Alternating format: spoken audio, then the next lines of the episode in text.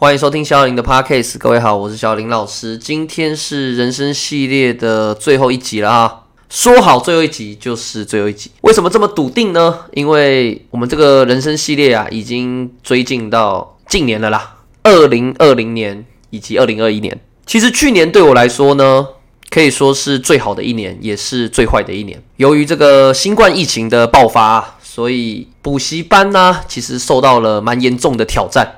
还有很多的围棋比赛呢，呃，相继停办。所以你要说我教室完全没有受影响，这个是骗人的啦。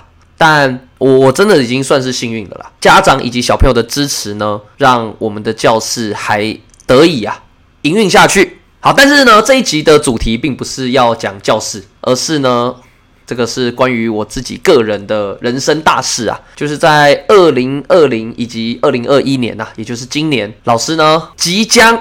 啊，在我这个三十一岁这一年，准备要踏入我的第二人生了。所以，如果我之后有人生系列的话呢，就是小小林的第二人生系列。这个应该算是第一部的完结篇的啦。为什么这么说呢？因为在今年的时候，呃，老师完成了，嗯，现在说完成有点早，即将完成两个重要的大事。第一个就是买房子，第二个就是我要有小朋友了。自己的小孩哦，哎，这不是愚人节，不是不是开玩笑的哦，真的。而且小朋友的预产期就在七月初左右。我现在录这个 podcast 是六月二十四号啊，也就是再过几天呐，我我就要升格当爸爸了。这个可能很多人觉得说啊，你你怎么都没讲？呃，是有一些原因的啦。首先先讲啊，呃，老师的太太呢已经怀孕呃三十八周了吧？其实，在刚开始怀孕的时候。是有点吓到的，因为距离上次小布丁 也也大概两年多了吧。这当中呢，其实我们对于要不要有孩子，就是保持一个开放的态度，就是有就有啊，没有也没关系啊。结果呢，就是在有一点措手不及的感觉吧，小朋友就来报道了。当然，其实我是蛮开心的啦，因为毕竟，嗯，与两年前相比，我自己感觉啦。呃，我的事业啊，我的心态可能都有变成熟吧，应该啦，我不确定，可能有人还是觉得我挺幼稚的。所以当时呢，有了孩子之后，我就给自己定了一个目标，就是好，那我我想买房子了，毕竟都要组一个家庭了，总该有一间可以安身立命的这个住所吧。所以其实呢，呃，二零二一上半年的时候，我们一直都在看房子，不过呢。我必须说实话，台北的房子真的是对年轻人来说遥不可及，真的是遥不可及啊！我我的预算大概是一千到一千五百万左右吧，然后希望找的地点就是在新店附近，因为我教室啊以及我现在住的家都是在新店嘛。但是很现实的是，新店没有一千五百万的房子，新房子完全没有。旧房子有啦，但是就是那种四五十年真的很老的房子。那你想嘛，都已经四五十年了啊，我再住个二十年，就六七十年嘞。这个房子 老到会不行啦，未来要卖出都很困难。所以说实话，我真的是看了不下三十间吧，最终我打消了念头，转而呢在台中买了一间房子。为什么买在台中呢？其实小小林老师是一个土生土长、道地的天龙人，就是我以身为台北人自豪。虽然我住在新北市，但是我的户籍在台北市，我的身份证开头是 A 开头的，就有一种优越感，你懂吗？其他县市听到的不要打我啊！所以其实一开始我是很排斥在其他县市买房子的，但是没办法，有时候我们必须要跟现实做妥协。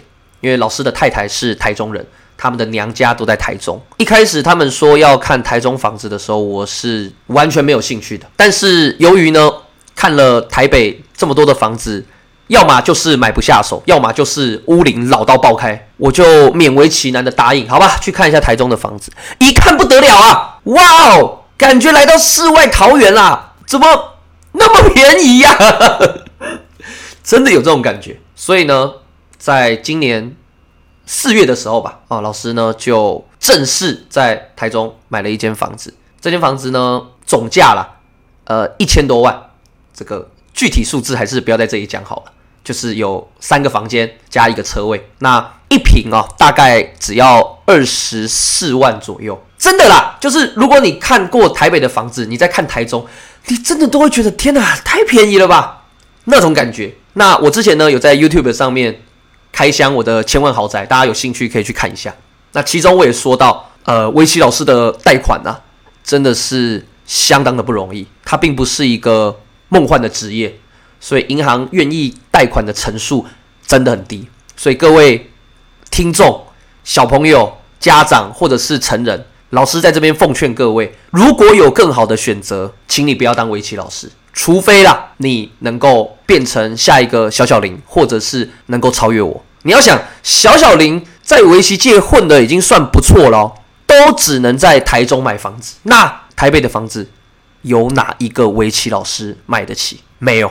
除非你家本来就很有钱了，那那就另当别论。好，那房子有了吗？但是没钱装潢，所以呢，房子买下去之后啊，我们就直接在那边摆烂，完全放在那边哦，空屋哦。因为我在存那个装潢的钱，结果后来好死不死，这间房子有利用到。为什么？我们继续讲下去。接下来讲到就是产检呐。其实呢，我必须自首了。在上一次呢，小布丁的时候，由于当时工作比较忙的关系，呃，我太太呢是回到台中。待产，所以每一次的产检我几乎都没有跟，可能十次里面我只有跟三四次。然后后来发生了令人遗憾的事情，所以这一次我就跟我自己讲，每一次的产检，不管我再忙，我一定要排除万难参加。那一开始要选这个医院嘛，我们是选了核心。啊，为什么选核心医院呢？其实就是因为我很喜欢 YouTube 蔡阿嘎啦，哦，他的太太。二伯是在那边生，所以我们就去核心，大概去了半年吧。其实那边的医生呢，那边的设备真的很不错，我必须说真的是很不错的。虽然它的费用比较高，而且有了上一次的前车之鉴呐，那个医生啊、护士啊问我什么东西要不要自费啊，要不要检查，那个好几万块啊，我全部都做，全部能做的检查，能自费的。多少钱全部做，因为有那个阴影，你知道吗？那为什么我可以肯定这个核心的设备真的是超好？是因为后来呢，五月中的时候疫情不是爆发吗？那当时呢，我们就决定呢要迁回台中，因为如果小朋友一直去医院产检的话，医院那时候已经变成一个很危险的地方了，毒窟了，所以我们就决定说，好吧，那那那撤回台中。哎刚好我们在台中有一间空屋啊，真的是空屋啊，就回到这边住一下。原本只是想说撑一下下，结果现在看来应该是要在台中生了啦，因为暂时可能回不去台北了。那回到台中之后呢，我们去了两间医院啦，一间是台安医院，哇，我必须说台安医院的设备真的是烂。我们不管医生怎么样了，但是他们那个设备超音波的，天哪！跟核心是完全没有办法比的，就好像是 PS Five 跟 PS Two 这种等级。所以看了一次之后，我们就换了，我们就去了另外一间叫李茂盛的医院。大概再过几天呢，我们就要去那边做生产啊。为什么会选李茂盛呢？其实也是因为我喜欢的一个 YouTuber 叫疯狂老爹，他的太太小猪呢也在那边生产哦。老师是重度的 YouTuber 粉丝啊。李茂盛呢比台安好很多了。但是我自己感觉可能还是核心设备要高级一点。但是不管怎么说，这个就是我们现阶段能够做的最好的选择了。那即将当爸爸呢，会不会紧张？其实说不紧张是骗人的啦，就是多少会紧张。但是我自己是属于那种不会想太多的个性，就是那种好碰到啦，那该怎么解决？想办法嘛的那种人，所以你说我会成为一个好爸爸吗？其实我也不确定啦。你说我知道怎么带婴儿、带小朋友吗？嗯，我也不是很确定。但是我的内心应该是蛮兴奋的，就觉得说我小林老师终于要迈入第二人生了。当然啦，这个欢迎各位呢，呃，寄送一些奶粉啊，什么婴儿用品给我。如果有爸爸妈妈呢，还有剩的啊，不要的、啊，旧的、二手的。呃，都可以欢迎送我，或者是呃便宜卖我也没问题的啊。对了，忘记说，我们的小朋友是女儿，就是两年前小布丁是男生了，那两年后呢，他我们还是叫他布丁了，就变成女儿了。其实我比较不会带女儿啦。如果认识我的人就知道，当时我自己在带肖林围棋精英班的时候，我们的男女比例相当低悬殊，可能有到五比一吧。就我蛮会跟小男生相处的，但是小女生啊，真的是不会，只能说这个可能就是老天爷专门要生下来治我的吧，我不确定。最后呢，就是来跟大家讲一下，为什么我这么晚才会跟大家宣布这件事情。首先，第一个是我又怕有一些变数了，因为我记得当时小布丁的时候，我大概三四个月吧，因为三个月前不能发嘛，超过三个月的时候，我就在脸书上面公布喜讯。那当时就很多的亲友啊、家长啊、学生啊来跟我恭喜啊。后来发生那件事情就很尴尬啊，就很多人。失去我说，哎，啊，你们小朋友不是要生了吗？怎么没有了？